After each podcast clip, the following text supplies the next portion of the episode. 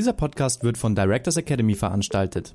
Directors Academy ist das einzige digitale Portal zur Aus- und Fortbildung von Aufsichtsratsmitgliedern. Die didaktisch aufbereitete Online-Weiterbildung, die auch als Nachschlagewerk dient, ist in vier Versionen verfügbar. Für Kapitalgesellschaften, Familienunternehmen, Finanzinstitute oder für Unternehmen der öffentlichen Hand. Prägnante Lernvideos gewährleisten einen Überblick über alle relevanten Regularien und ermöglichen eine effiziente Qualifizierung und Wissensvermittlung im Selbststudium.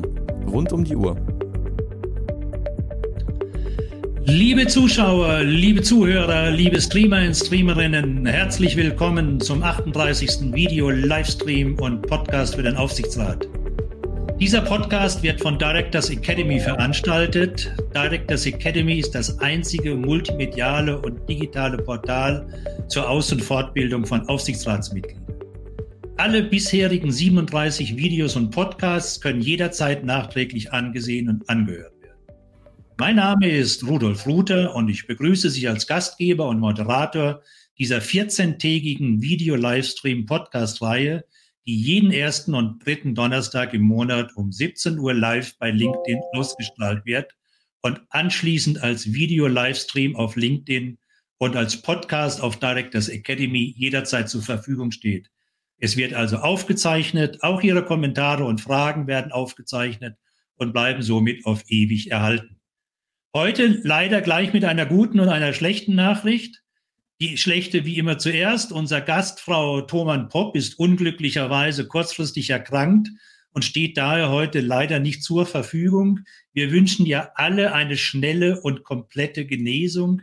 Die gute Nachricht ist, dass wir mit Frau Elena Iwaschkin nicht nur einen sehr schnellen Ersatz gefunden haben, sondern auch eine sehr erfahrene Expertin aus der Praxis, mit dem Thema CFO im Familienunternehmen. Frau Iwaschkin, herzlich willkommen und schon an dieser Stelle lieben, lieben Dank für Ihre hochgradige Flexibilität und Bereitschaft, heute mit uns diese Stunde zu verbringen. Noch einmal herzlich willkommen.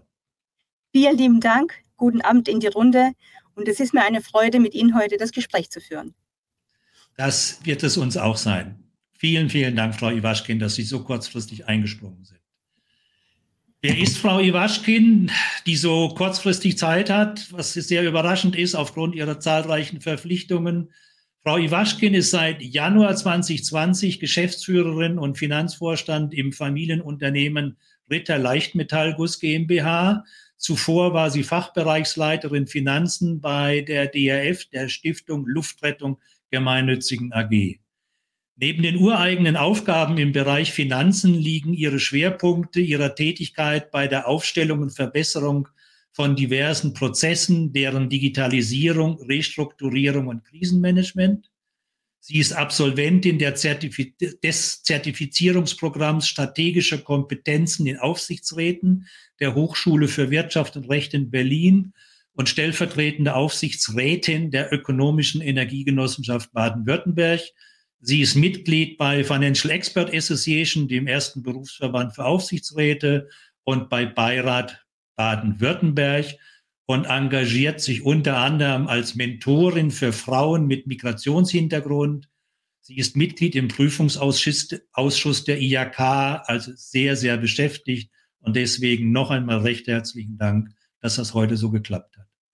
Frau Iwaschkin, Ihre Passion ist neben den Zahlen und transparenten Strukturen die enge Interaktion mit Menschen, sei es beim Mentoring, der Mitarbeiterentwicklung oder bei der gemeinsamen Zielverfolgung.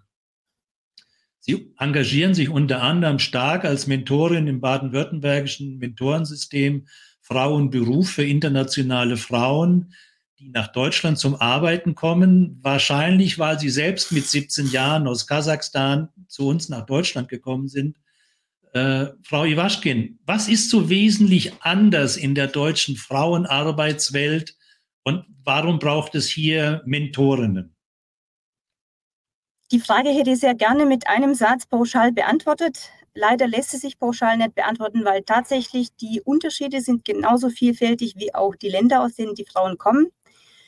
Ähm, Im Kern geht es äh, darum, den Frauen, die hier oft mit sprachlicher Barriere und unterschiedlichen Kulturen, Backgrounds kommen, den Zugang zum deutschen Arbeitsmarkt zu erleichtern und wenn gewünscht auch ähm, eine Übersicht über die mitgebrachten Glaubenssätze und anerzogenen äh, Rollenvorstellungen äh, zu gewinnen, um einfach mal nachher dann abzuklären, von diesem Hintergrund, was sind, ähm, was sind meine Potenziale, was sind meine Zukunftsperspektiven, was ist meine Zukunftsvorstellung und das im Vergleich zu den ähm, Möglichkeiten des deutschen Markts, Markts zu setzen.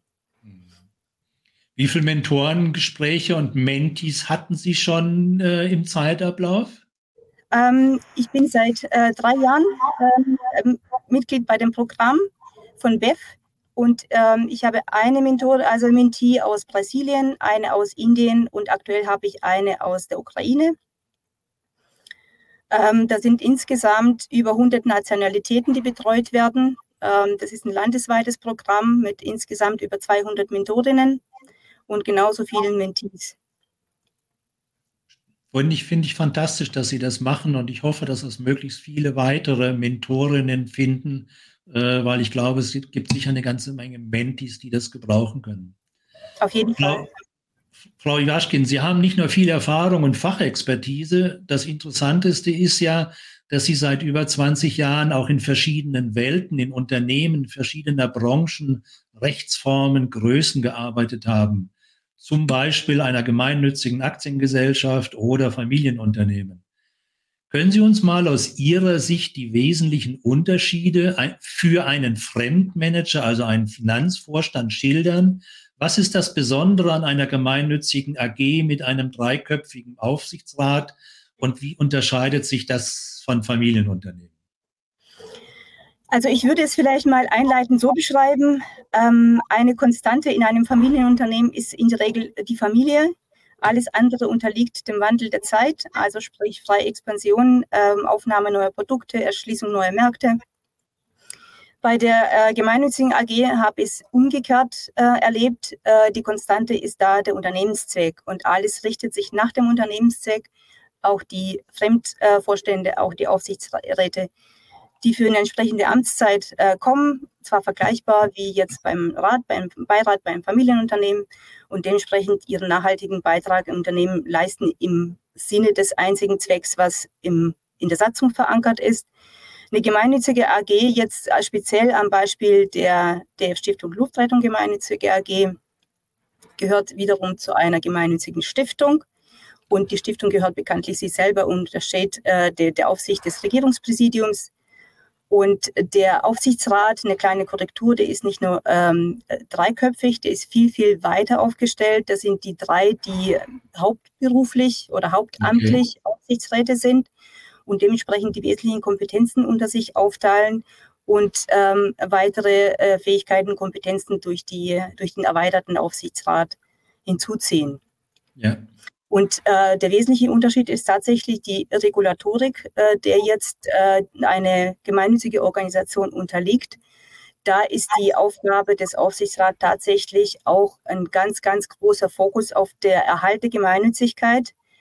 Und das ist das, was ich eingangs gesagt habe. Da wird nicht jede Strategie und jede ähm, Zielausrichtung äh, und jede Vision machbar sein ähm, weil, wie gesagt, im, im Unternehmenszweck ist jetzt am Beispiel die Luftrettung ganz genau verankert und beschrieben und alles unterliegt ja. allein nicht dem Zweck. Und in einem Familienunternehmen bin ich da viel flexibler und freier Richtig. und habe hab dieses Konzept nicht. Ja. Richtig.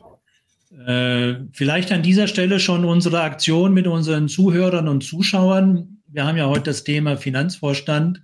Ich würde wie immer Ihnen gerne eine Frage stellen, die Sie möglichst nur mit einem Stichwort beantworten.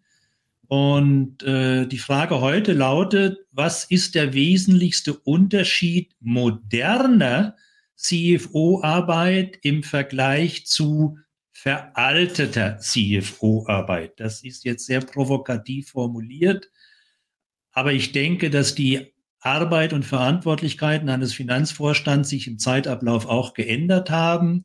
Und demzufolge, was ist der wesentlichste Unterschied in den Aufgaben eines Finanzvorstandes im Vergleich zu früher in den heutigen Herausforderungen?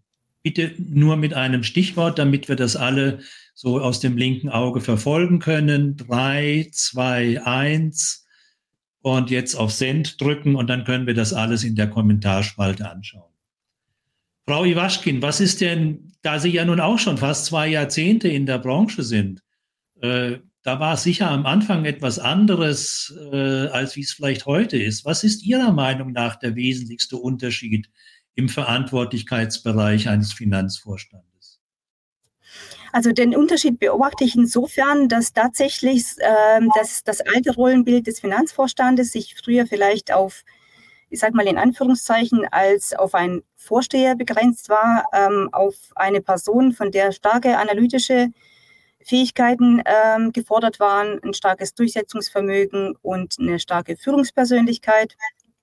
Das Bild hat sich aus meiner Sicht insofern ge äh, gewandelt, dass von einem CFO jetzt stärkere, äh, stärker Kommunikationsgeschick ähm, erwartet wird, ähm, auch mehr Leaderfähigkeiten ähm, anstatt starke Führungsperson zu sein, also sprich statt Boss mehr zum Thema Leader, Personen motivieren, Talentmanagement, Talenteentwicklung, ähm, auch breitere Aufstellung in den ganzen Themen, ähm, Stück weit auch Mediation, weil die Themen oft viel komplexer werden, viel bereichsübergreifender werden.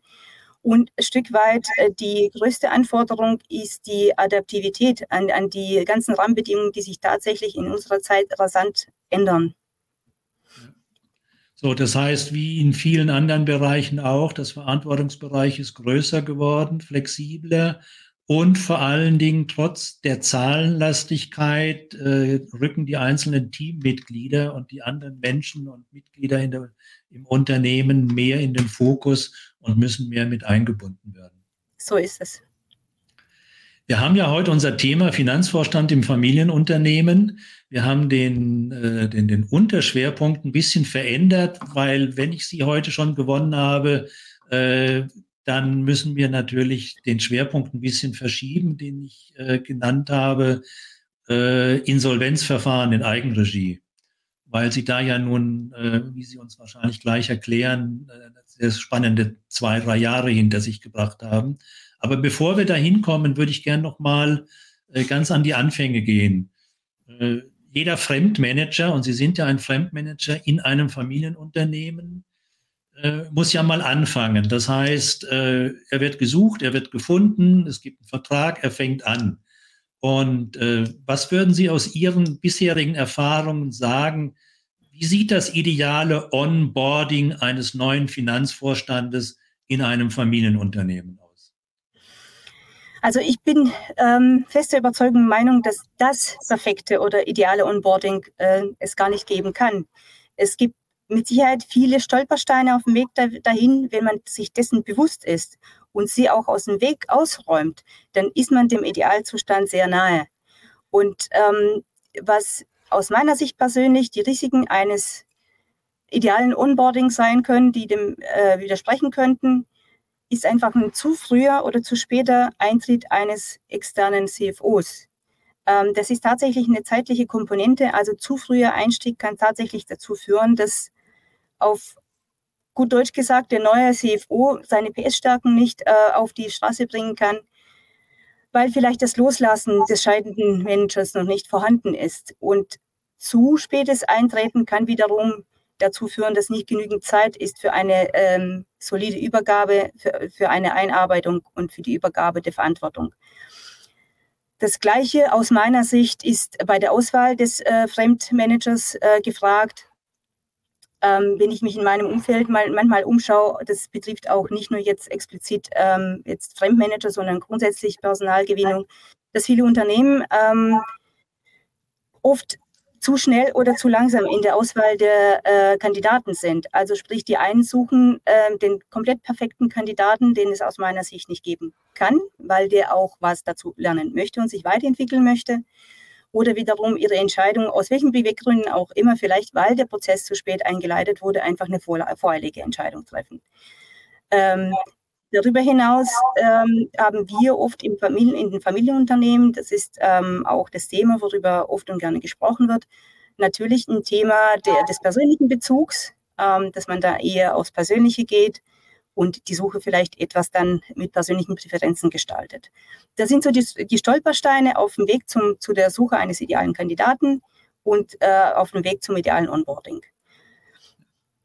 Ich meine, wahrscheinlich ist wie immer so im Leben das Zauberwort, äh, dass man möglichst äh, über alles rechtzeitig zum richtigen Zeitpunkt spricht. Und wenn man den idealen Kandidaten oder die Kandidatin gefunden hat, dass dann auch alle wesentlichen Entscheidungsträger ausgiebig sich mit einbringen in dieses Onboarding. Mhm. Jetzt haben ja die meisten Familienunternehmen heutzutage schon einen Aufsichtsrat oder einen Beirat. Äh, was ist da so Ihre Meinung und Ihre Erfahrung? Wie kann sich hier speziell der Beirat helfen und unterstützen im Onboarding eines neuen Finanzvorstandes? Also ausgehend von der Annahme, dass der Beirat oder Aufsichtsrat nicht, nicht per se die Aufgabe innehat, ähm, ein Organ zu bestellen, ähm, so bin ich der Meinung, dass es einfach eine ganz, ganz äh, wichtige Ergänzung ist, ein ganz, ganz wichtiges Korrektiv ist, ähm, das Gremium bei der Unterstützung der Suche nach einem passenden Nachfolger. Wie gesagt, um gegebenenfalls persönlichen Präferenzen entgegenzuwirken, die nicht im Einklang äh, mit der Zukunftsausrichtung des Unternehmens stehen, was der Beirat oder Aufsichtsrat auf längere Zeit mit dem neuen CFO begleitet und im, im, ähm, im Prozess dann einfach ein ähm, qualifizierter, adäquater Spelling-Partner und Begleiter für den scheidenden Gesellschafter oder scheidenden CFO-Inhaber und den äh, Fremdgeschäftsführer. Ja, das ist ja eigentlich auch der normale Aufgabenbereich eines Auf, äh, Beirats oder eines Aufsichtsrats. Er soll ja beraten, kontrollieren und die Qualität des Managements äh, beurteilen und gegebenenfalls eingreifen, wenn man dann eine vielleicht sogar Fehleinstellung gemacht hat oder Fehlentwicklung im Management äh, beobachtet. Nochmal zurückzukommen zur, zu, zu der Frage von vorhin, ein moderner Finanzvorstand, da kann man ja jetzt lange drüber reden, wie sieht der aus, was soll der machen? Wie würden Sie denn nochmal so die fünf wesentlichsten Aufgaben zusammenfassen, die ein moderner Finanzvorstand in einem Familienunternehmen, was in der Regel nicht kapitalmarktorientiert ist, nicht an der Börse ist, was sind da die fünf wichtigsten Aufgaben für einen Finanzvorstand? Auf jeden Fall die Hands-on-Mentalität. Das ist ganz wichtig und essentiell. Ähm, dann die Fähigkeit, die Mitarbeiter zu motivieren und mitzunehmen, äh, kommunikativ wie auch enthusiastisch, also sprich für, die, für ein Zukunftsbild zu begeistern. Auch die hohe, wie ich bereits gesagt habe, eingangs tatsächlich die hohe Adaptivität an alles, was sich jetzt momentan äh, im Umfeld jeglicher Branchen ändert. Ähm, auch das Bewusstsein dessen, dass man als CFO, also die, die Position verpflichtet insofern, dass ich nicht den Anspruch habe, dass ich besser bin als meine Mitarbeiter, sondern die Position ist die, dass ich die komplette Verantwortung übernehme und ähm, imstande bin zu delegieren und mich daran zu erfreuen, dass meine Mitarbeiter in dem, was sie tun, einfach wesentlich besser sind als ich. Ja.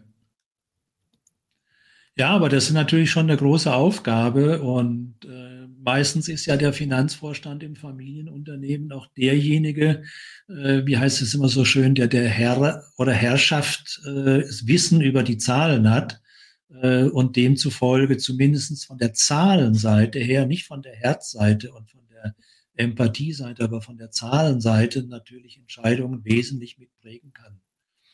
Das habe ich jetzt gerade impliziert. Ja, genau. Äh, wenn wir schon beim Herz sind, Ihr Herz schlägt ja auch für eine stetige und dennoch ausbalancierte Weiterentwicklung.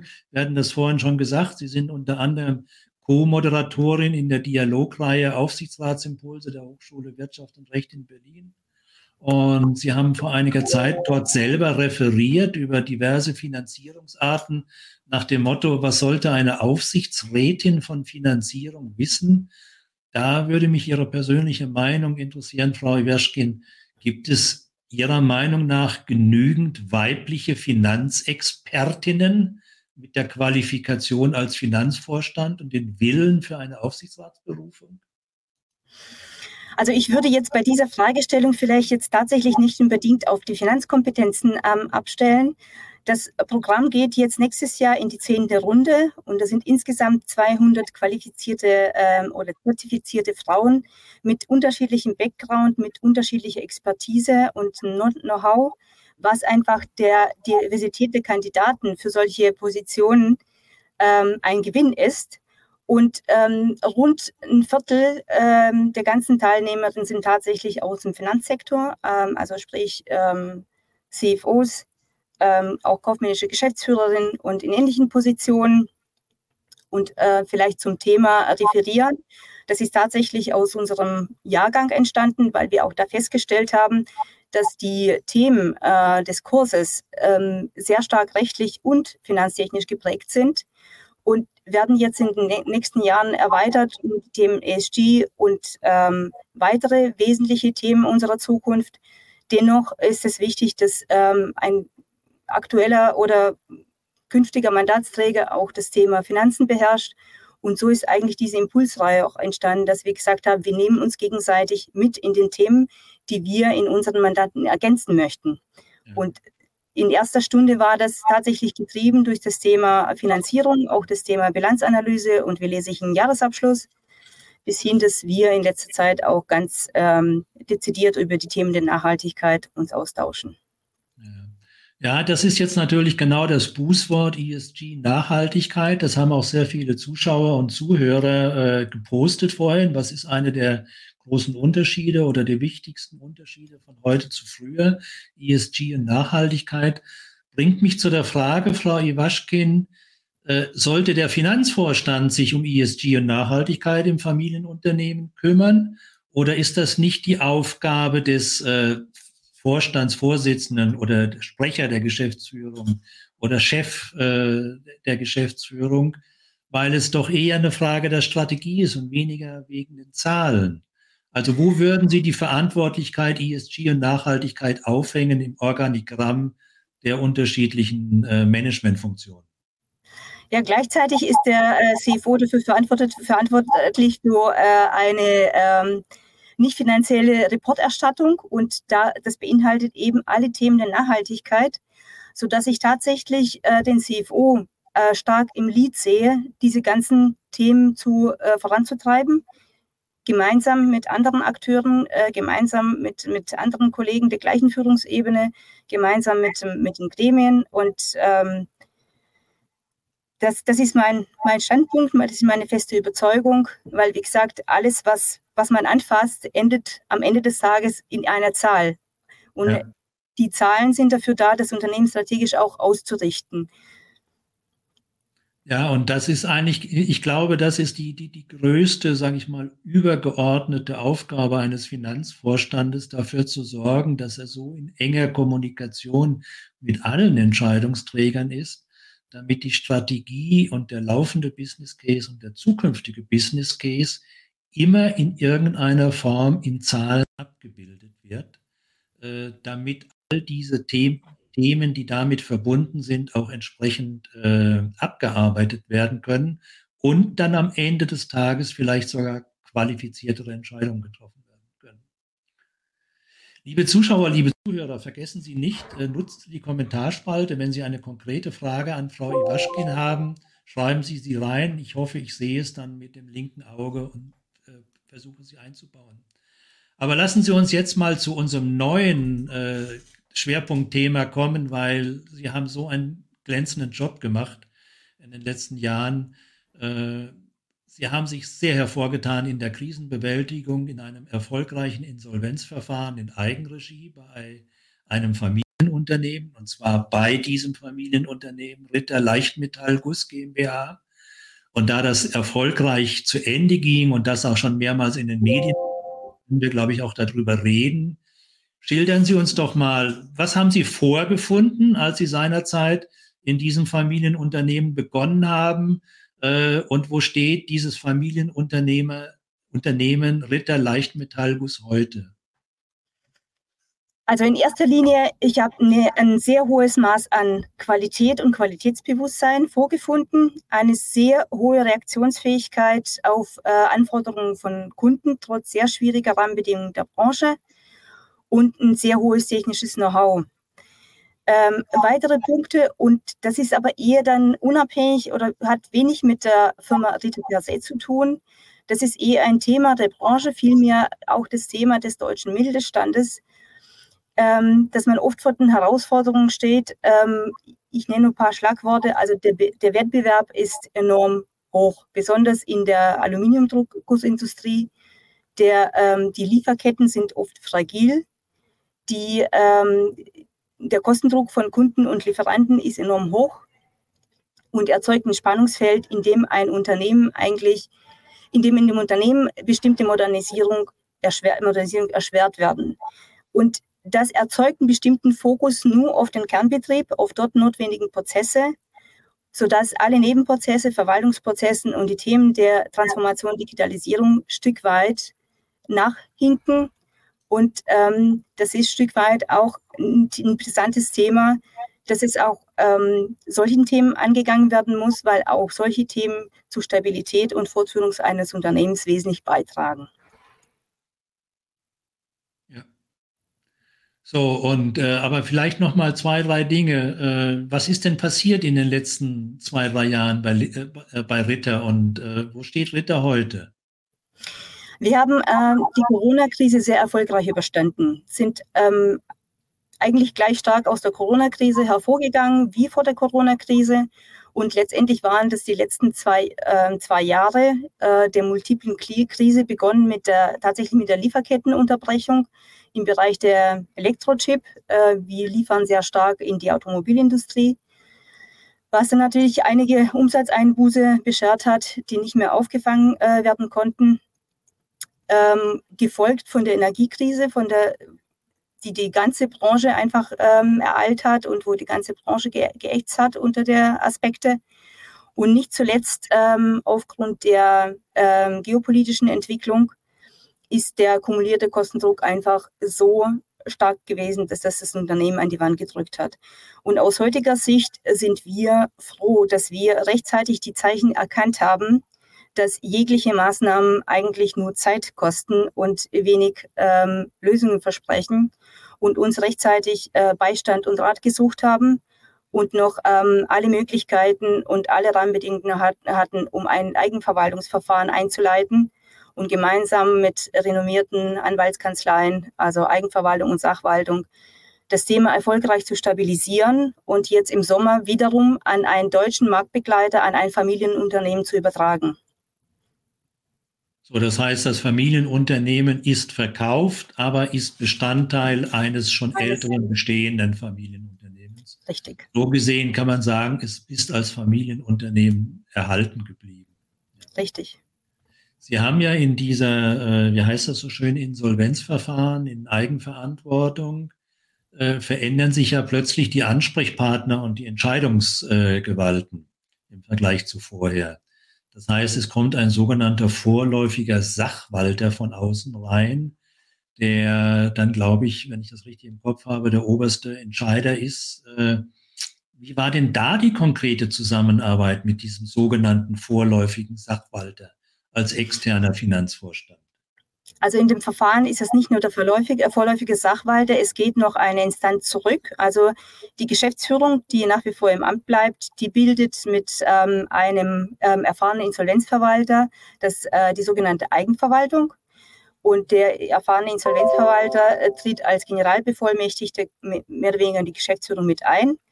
Und das wird, äh, die Eigenverwaltung wird überwacht äh, über die Sachwal von der Sachwaltung und die Sachwaltung ist letztendlich die letzte genehmigende Instanz, äh, die die Zusammenarbeit, also die die Arbeit der Eigenverwaltung überwacht. Mhm. Und die, ähm, die Zusammenarbeit, da war ich auch für meinen Teil sehr dankbar dafür. Die Zusammenarbeit war im höchsten Maße konstruktiv, höchst professionell, äh, zielführend und zielorientiert, ähm, oft deeskalierend, weil was man ähm, nicht vergessen darf in solchen Themen, nachdem der Antrag gestellt ist, sind alle Fronten geklärt und der rechtliche Rahmen ist gesetzt.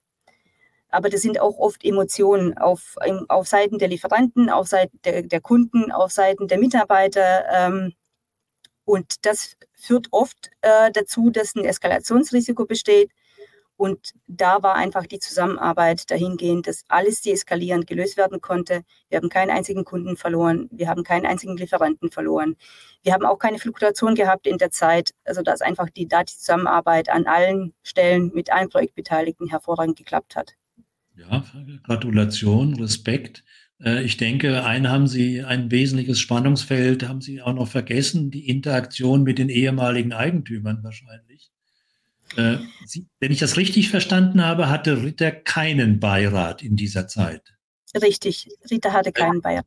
hätte da ein Beirat helfen können in diesem Spannungsfeld mit den ehemaligen Eigentümern? Vielleicht zunächst mal eingehend auf die Frage des Spannungsfeldes. Ähm, es ist zwar überraschend, aber es gab tatsächlich äh, kein Spannungsfeld mit den Gesellschaftern.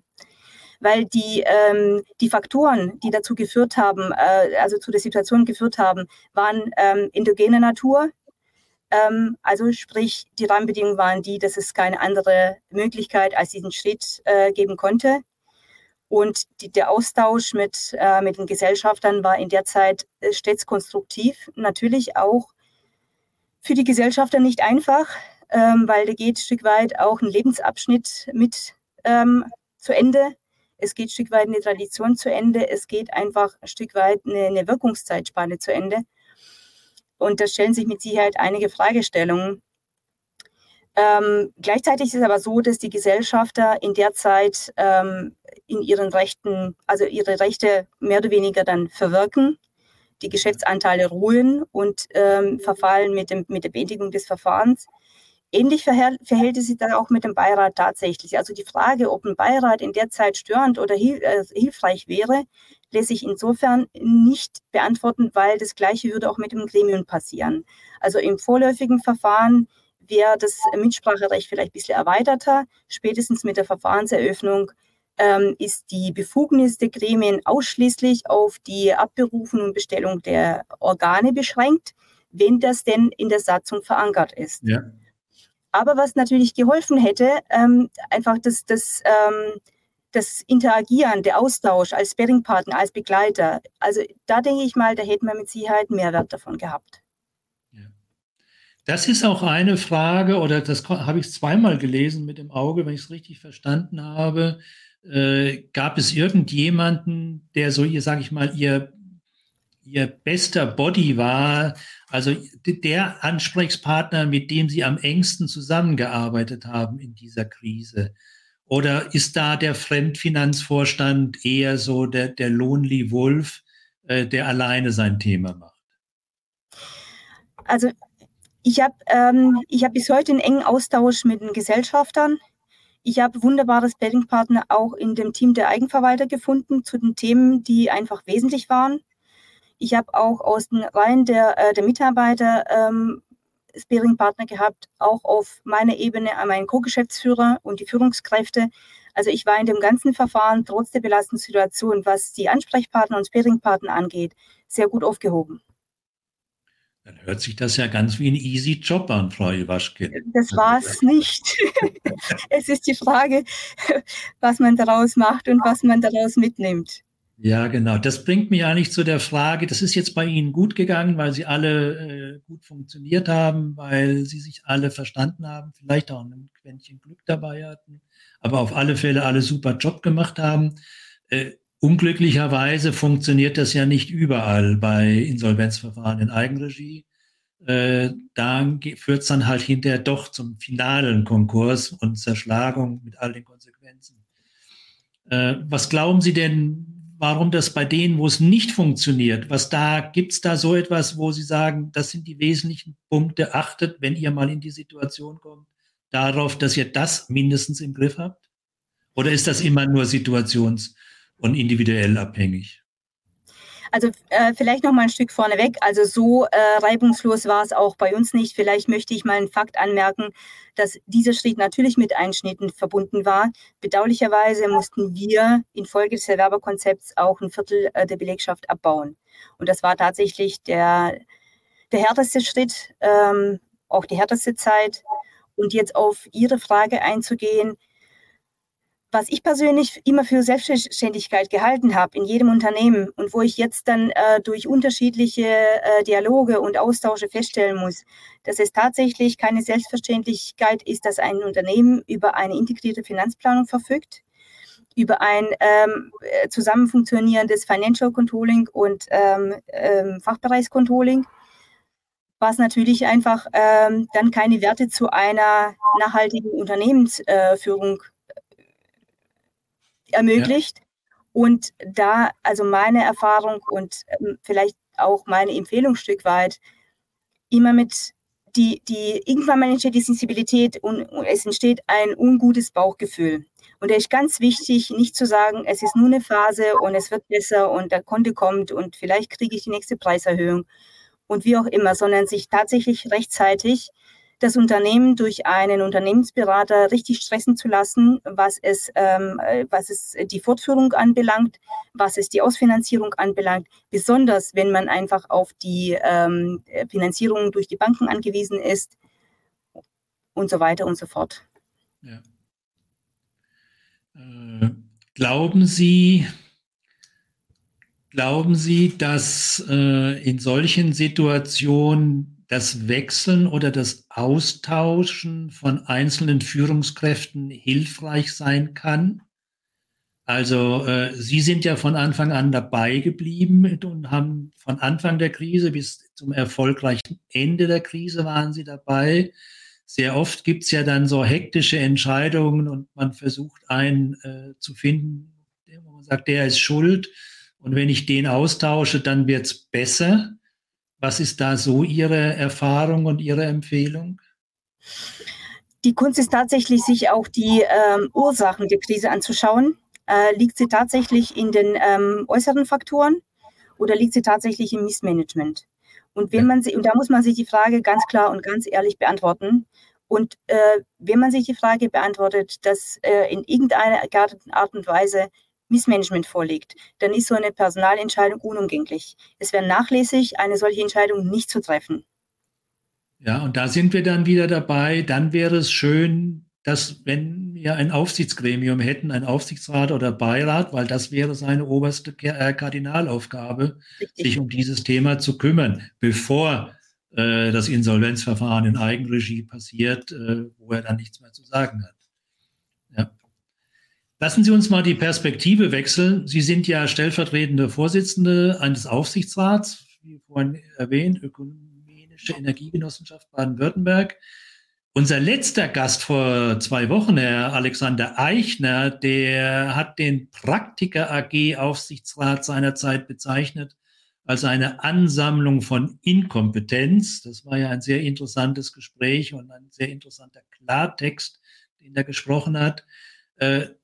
Dieser Begriff trifft sicher nicht zu auf Ihren Aufsichtsrat bei der Ökumenischen Energiegenossenschaft. Aber was mich interessieren würde, wir haben vorhin über Onboarding des Finanzvorstandes gesprochen. Wie war denn seinerzeit Ihr Onboarding in dieses Aufsichtsgremium? Das war ähm, sehr, sehr spannend ähm, und sehr interessant und ähm, sehr erfolgreich. Vor dem Hintergrund, dass äh, Ökumenische Energiegenossenschaft Bad Boll ist eine ehemalige Bürgerinitiative und für alle Bürgerinitiativen in Richtung ähm, Energiewirtschaft in Baden-Württemberg hat das Ministerium für, für Umwelt, Klimaschutz und Energie ein Förderprogramm aufgelegt. Also sprich, die Genossenschaft bekommt eine qualifiziert, ein qualifiziertes Coaching. Die werden über ein Jahr begleitet von erfahrenen ähm, äh, Coaching-Personen in unterschiedlichen Themen. Also sprich, ich wurde von Anfang an, bevor ich das Amt angetreten bin, habe ich die Möglichkeit bekommen, im Rahmen eines Coachings äh, reinzuschnuppern, dass man sich gegenseitig auf gut Deutsch gesagt beschnuppert, dass man einfach äh, die Erwartungshaltung aneinander ähm, austauscht und einfach, dass man dieses Mandat bewusst eingeht. Mhm. Und wir sind nach wie vor in diesem Coaching-Prozess. Was Coaching-Prozess beinhaltet, ist tatsächlich eine ganz klare Abgrenzung der Aufgaben und äh, Befugnisse des Aufsichtsrats und des Vorstands. Wir arbeiten aktiv gemeinsam jetzt an der Ausgestaltung unserer Geschäftsordnung. Und ähm, das ist das, ähm, wo ich sage, aus meiner Sicht ist das Onboarding jetzt in diesem Mandat einfach aufgrund dieser Rahmenbedingungen dankenswerterweise ideal aus meiner Sicht.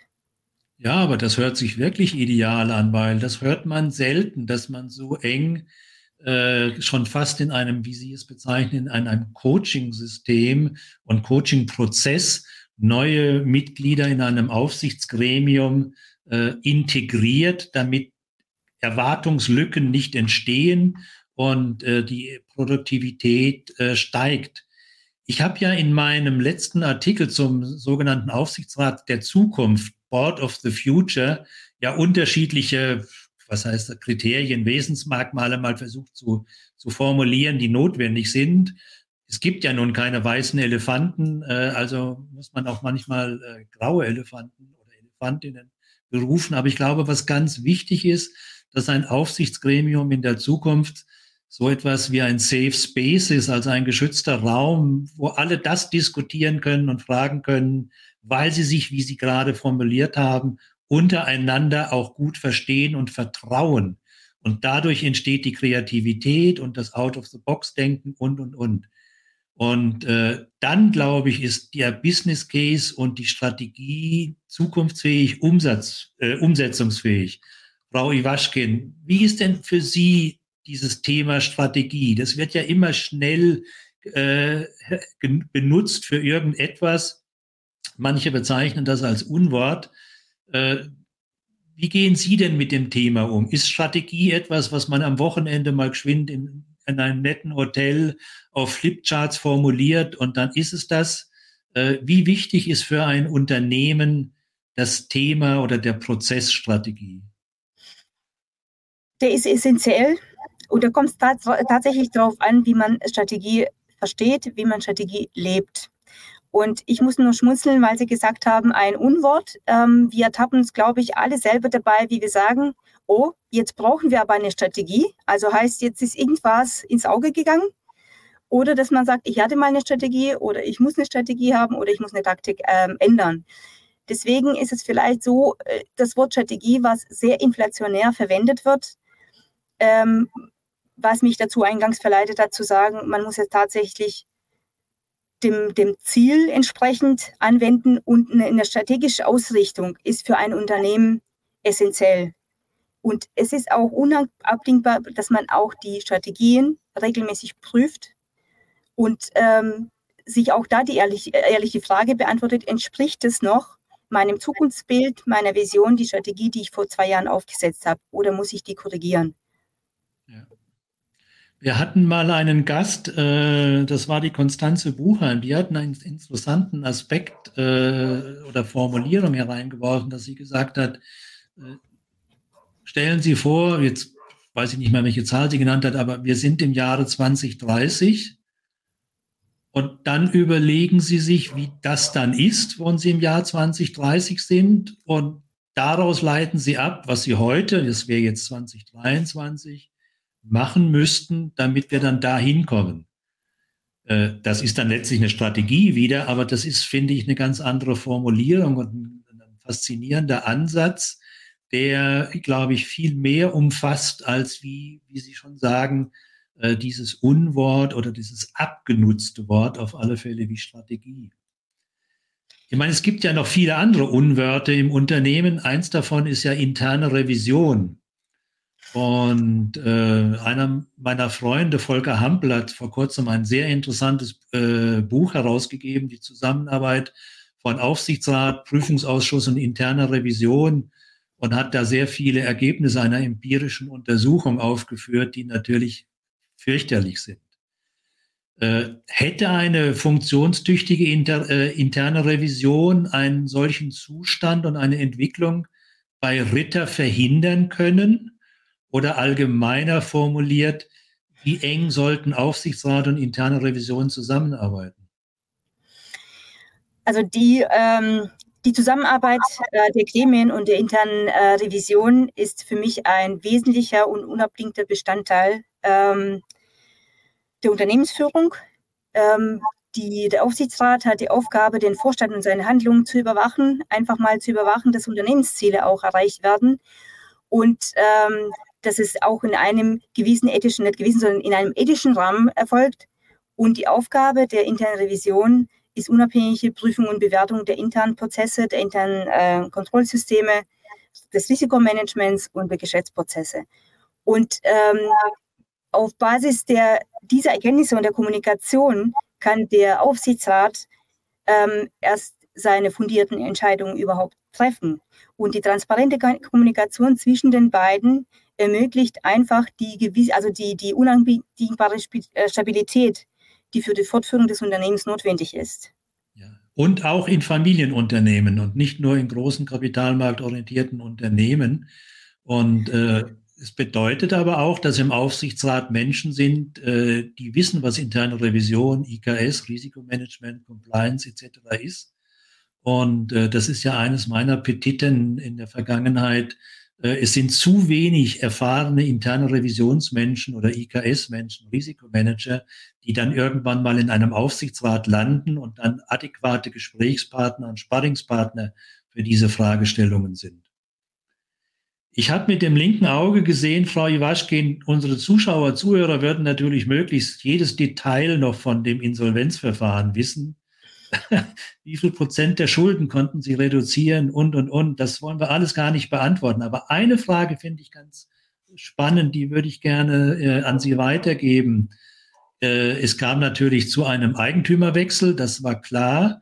Äh, was waren denn sonst die wesentlichen Änderungen in dem Konstrukt Unternehmen Ritter, als es verkauft worden ist an den neuen Eigentümer?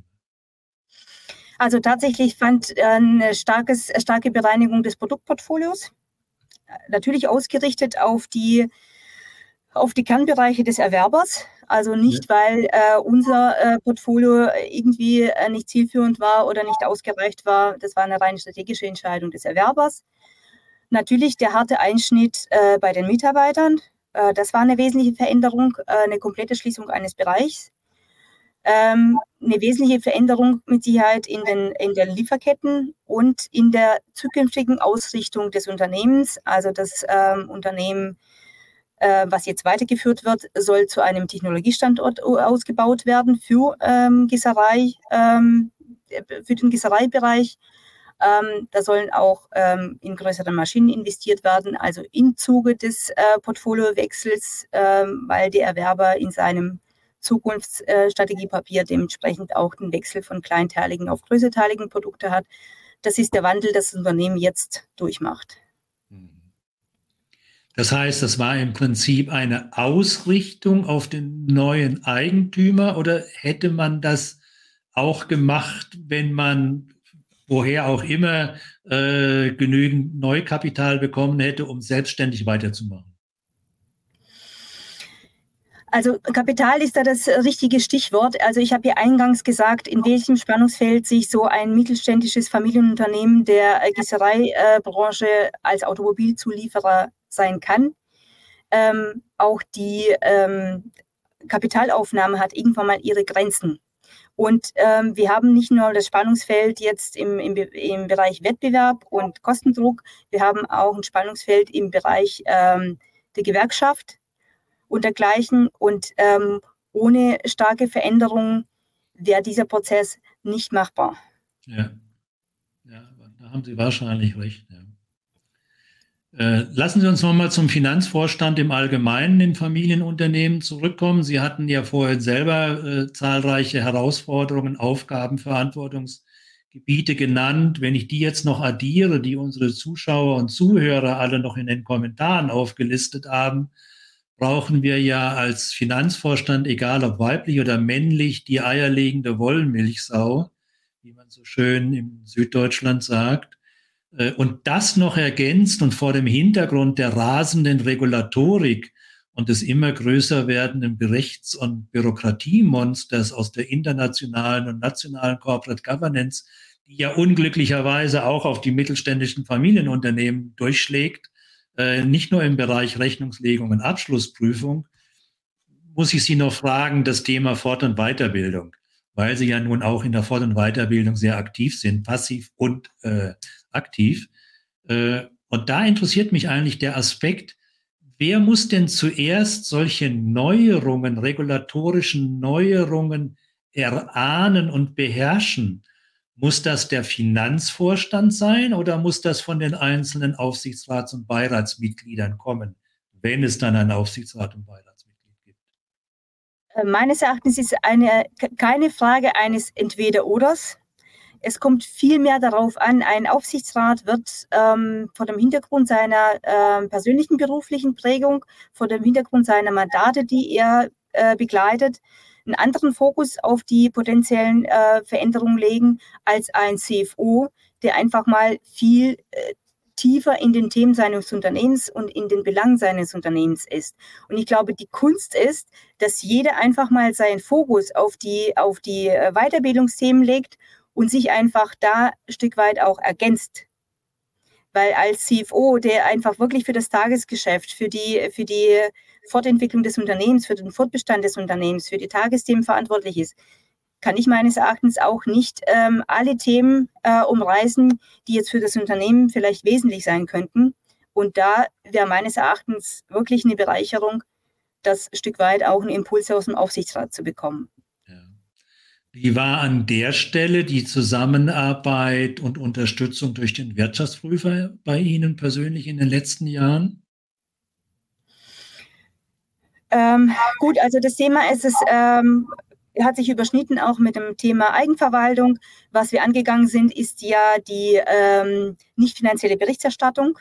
Da ja. waren wir sehr, sehr eng im Austausch mit dem Wirtschaftsprüfer. Da kamen auch rechtzeitig die, die Hinweise, dass ähm, Änderungen auf uns zukommen und dass wir doch gemeinsam einfach ähm, uns aufstellen sollten, dass wir alles rechtzeitig entsprechend Wege leiten. Also da ist tatsächlich so, der Wirtschaftsprüfer äh, auf unserer Seite und der Steuerberater haben auch rechtzeitig entsprechende Hinweise gegeben, ja. Ja, und das Wichtigste ist, glaube ich, dass äh, natürlich kann man sich auf andere verlassen, aber ein CFO ist gut beraten, wenn er natürlich selber ausgiebig sich um seine Fort- und Weiterbildung und um das äh, Auffassen und Aufspüren von Trends und Entwicklungen äh, beherrscht. Und wenn er dann noch unterstützt wird durch Aufsichtsrat, Beirat, Wirtschaftsprüfer etc., dann kann ja nichts schiefgehen. Ich würde gerne, unsere Zeit verfliegt wie immer, äh, Frau Iwaschkin, das ist äh, sehr erfrischend, mit Ihnen sich zu unterhalten. Ich würde gern zum Schluss noch einen Aspekt herausstreichen, der mir ganz am Anfang schon aufgefallen ist und das zieht sich jetzt auch immer so durch. Sie sind sehr teamfähig, Sie sind sehr menschenorientiert und äh, das ist meiner Meinung nach eines der wesentlichsten Dinge, Respekt und das sogenannte 4M-Prinzip. Man muss Menschen mögen. Das sind für mich persönlich auch die wesentlichsten Elemente einer erfolgreichen Führung. Aber da würde ich doch mal gern von Ihnen hören. Was sind denn für Sie die wesentlichsten Merkmale einer erfolgreichen Führung?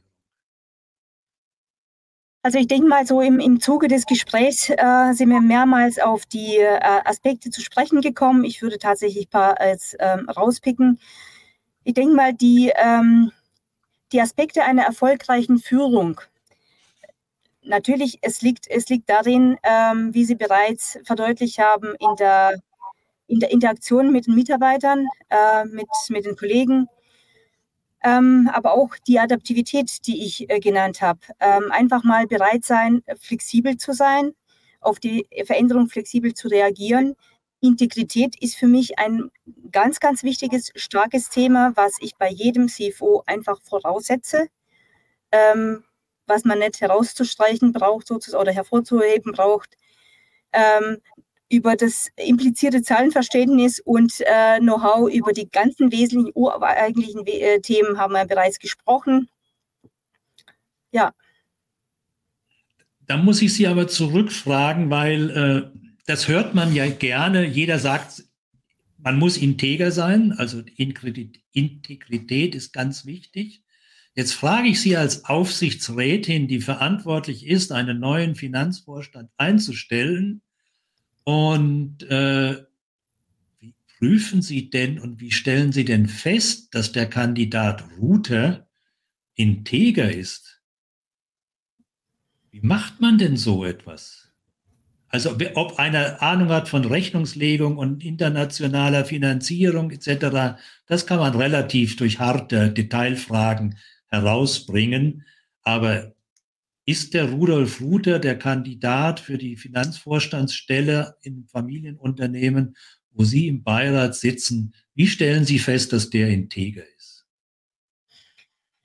Also ich bin tatsächlich fest zu überzeugen, dass im Gespräch sich ähm, einige Signale ergeben, die darauf deuten, wenn man einfach die ganz genau verfolgt, ob man eine integere Person vor sich hat oder ob das tatsächlich Stück weit, sage ich mal ganz plakativ, aufgesetzt wird, um ähm, hier in der, in der Besetzung zu imponieren.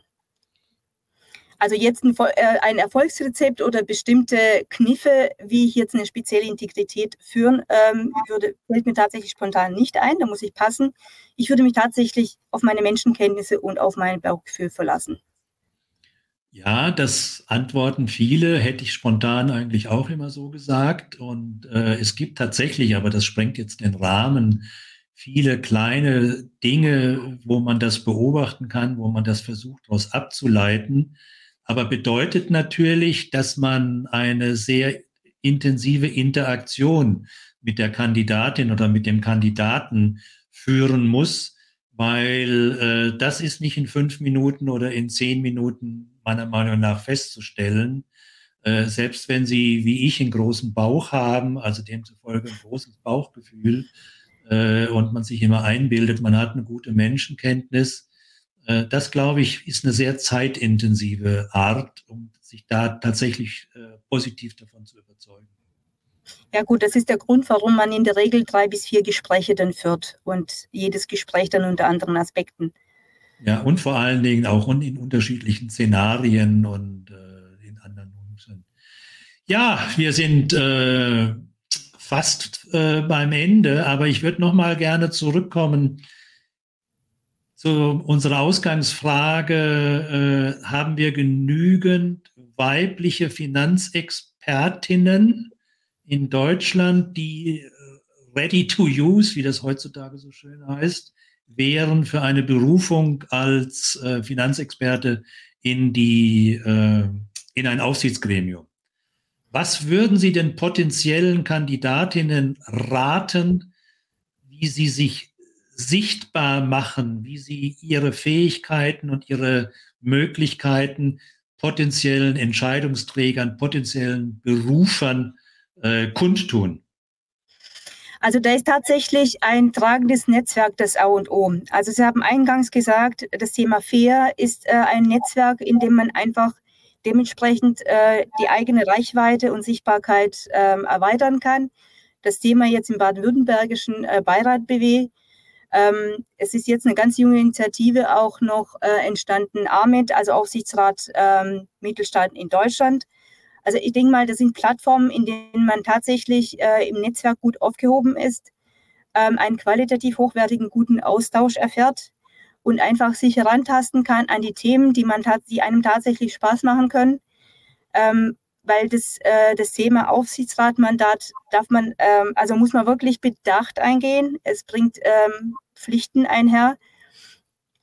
Und ähm, das ist, wie gesagt, aus meiner Sicht Weiterbildung. Es kommt darauf an, tatsächlich. Äh, es gibt äh, ganz tolle Weiterbildung, sei es die Hochschule für Wirtschaft und Recht in Berlin, sei es die Börse Stuttgart, die das Gleiche anbietet. Wir sind in so einem äh, Gremium momentan, in so einem Format, was auch dementsprechend Inhalte vermittelt, das muss ein Stück weit jeder für sich anhand seiner ähm, Erfahrung und seiner Qualifikation entscheiden, ob da eine weitere Bausteine notwendig sind. Das Interessante ist ja, zufälligerweise war äh, vorgestern eine FEA-Veranstaltung in Stuttgart und gestern eine Veranstaltung von den Beirat Baden-Württemberg, auch in Stuttgart. Ich habe an beiden teilgenommen. Beides hervorragende Veranstaltungen, tolle Referenten, tolle Menschen, die da da waren. Aber jedes Mal war der Frauenanteil der Teilnehmer unter 10 Prozent. Also äh, auf beiden Top-Veranstaltungen, Präsenzveranstaltungen, wurde die, diese Möglichkeit, sichtbar zu werden, sichtbar zu erscheinen, äh, von, den Damen, von der Damenwelt sehr wenig genutzt. Ich weiß, dass Sie selber gerne dabei gewesen wären, aber sich dankenswerterweise äh, das, was Sie heute hatten, auf gestern geschoben haben, damit Sie heute zur Verfügung stehen, wofür ich Sie an dieser Stelle gleich nochmal recht herzlich bedanke. Aber äh, ich kann das nur unterstreichen. Ich glaube auch, dass wir genügend weibliche Finanzexpertinnen in Deutschland haben, aber die müssen einfach aus ihren Löchern kommen, die müssen sichtbar werden damit die Entscheidungsträger das auch sehen, dass die Damenwelt da ist. Frau Iwaschkin, wir sind am Ende. Es bleibt noch eine Frage. Äh, ein Schlusssatz brauche ich noch von Ihnen. Wir sind es gewohnt, dass unser Gast uns am Ende äh, verwöhnt mit einem Schlussstatement, wo wir am Wochenende noch an das Gespräch von heute dran denken, wie toll das war. Was geben Sie uns mit? Einen kurzen Satz fürs Wochenende. Ähm, ein äh, Thema lässt mir heute nicht los, und zwar das Zitat, dass ähm, im Aufsichtsrat ähm, der Praktiker die Kompetenzen nicht vorhanden sind. Und das möchte ich vielleicht mal zurechtdrücken und ich sage überall, die Kompetenz entsteht da, wo die größtmögliche Schnittmenge zwischen Anforderungen und persönlicher Fertigkeiten entsteht. Und da sollte man vor dem ähm, ganzen, von der ganzen Bewertung der Kompetenzen das sich vor Augen führen. Das wäre mein Statement für heute. Also, das ist doch wunderbar. Dann bedanke ich mich recht herzlich bei Ihnen. Das war ein ganz tolles Gespräch, Frau Iwaschkin. Nochmal explizit für Ihre Flexibilität, für Ihre Kompetenz. Das war super. Recht herzlichen Dank. War mir eine Freude. Recht herzlichen Dank auch an unsere Zuschauer und Zuhörer. Wie immer ergänzendes Lesefutter zum Thema Finanzvorstand im Familienunternehmen auf der Homepage von Directors Academy oder auf meiner Homepage äh, finden Sie das dort auch. Bleiben Sie alle gesund und zuversichtlich. Es geht weiter wie immer am ersten Donnerstag im Monat. Der nächste Monat ist November. Also am 2. November, Donnerstag, geht es weiter um 17 Uhr. Dann mit Frau Nicole Riegers. Und dort reden wir über das spannende Thema Betriebsrat und Aufsichtsrat. Am besten Sie abonnieren gleich diesen Livestream. Bleiben Sie gesund. Bleiben Sie zuversichtlich, kommen Sie alle gut nach Hause. Danke, tschüss.